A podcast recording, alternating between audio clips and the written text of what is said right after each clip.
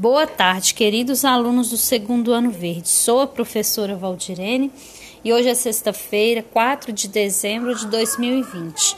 Para o dia de hoje estão programadas atividades de língua portuguesa e de geografia do PET, volume 7. Vamos iniciar então pelas atividades de língua portuguesa, que estão na página 8.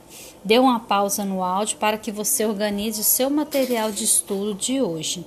Aproveite também para organizar. É, organize também a página 7. Embora a atividade esteja somente na página 8, mas você irá precisar da página 7 também para relembrar o texto para responder as perguntas. Vamos começar? Na, na última aula de língua portuguesa, nós falamos sobre o gênero textual cartaz, lembram? O cartaz que fala não deixe seu cão, né? Ou seu gato, né? Melhor amigo com raiva, vacine. Nós já exploramos já, né? O significado dessas patinhas aí do que tem no cartaz e as imagens. Agora, lembra que nós falamos sobre o slogan?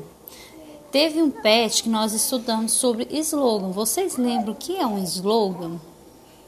O slogan é uma frase curta, né, que tá que traz uns cartazes com efeito, né, que vai trazer algum efeito.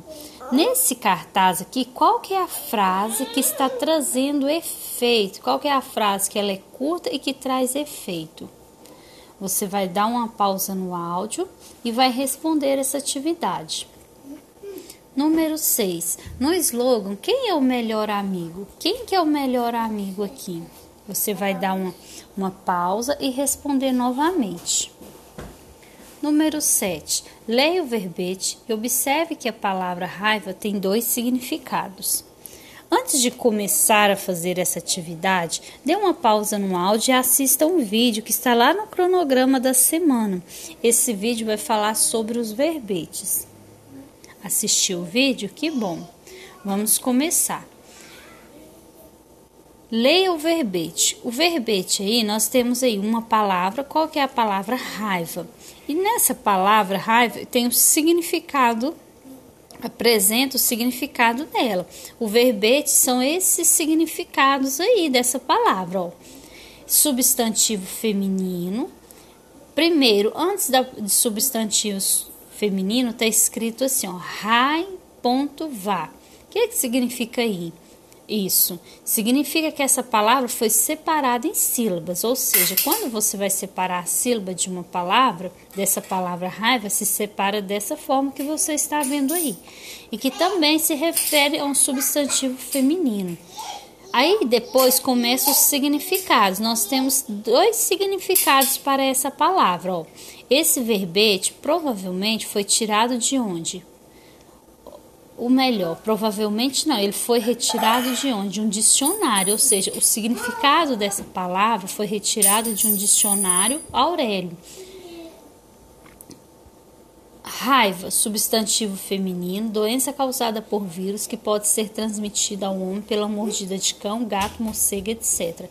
Infectado. Sentimento violento de ódio. Ficou com raiva do colega que o empurrou. Então, nós temos aí dois significados, né?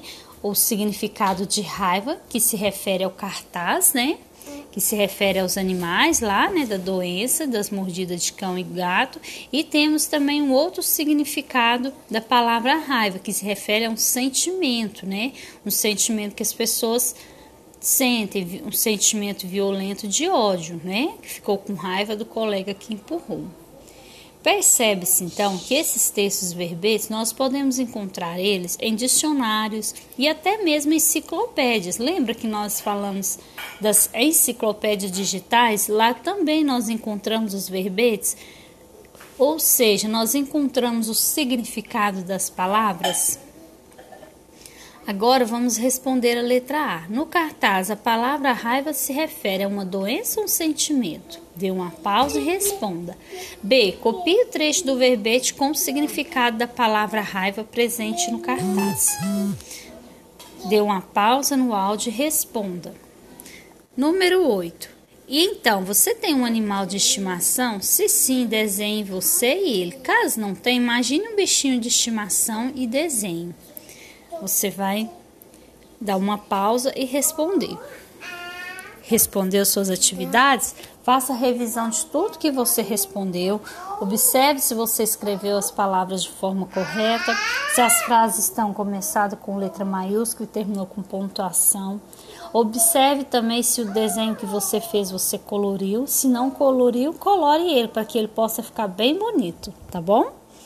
E no próximo áudio nós faremos as atividades de ciências. Só que antes de você ouvir este áudio, você irá dar uma pausa nos seus estudos de 15 minutos e depois disso você começa a fazer suas atividades novamente, certo? Até mais.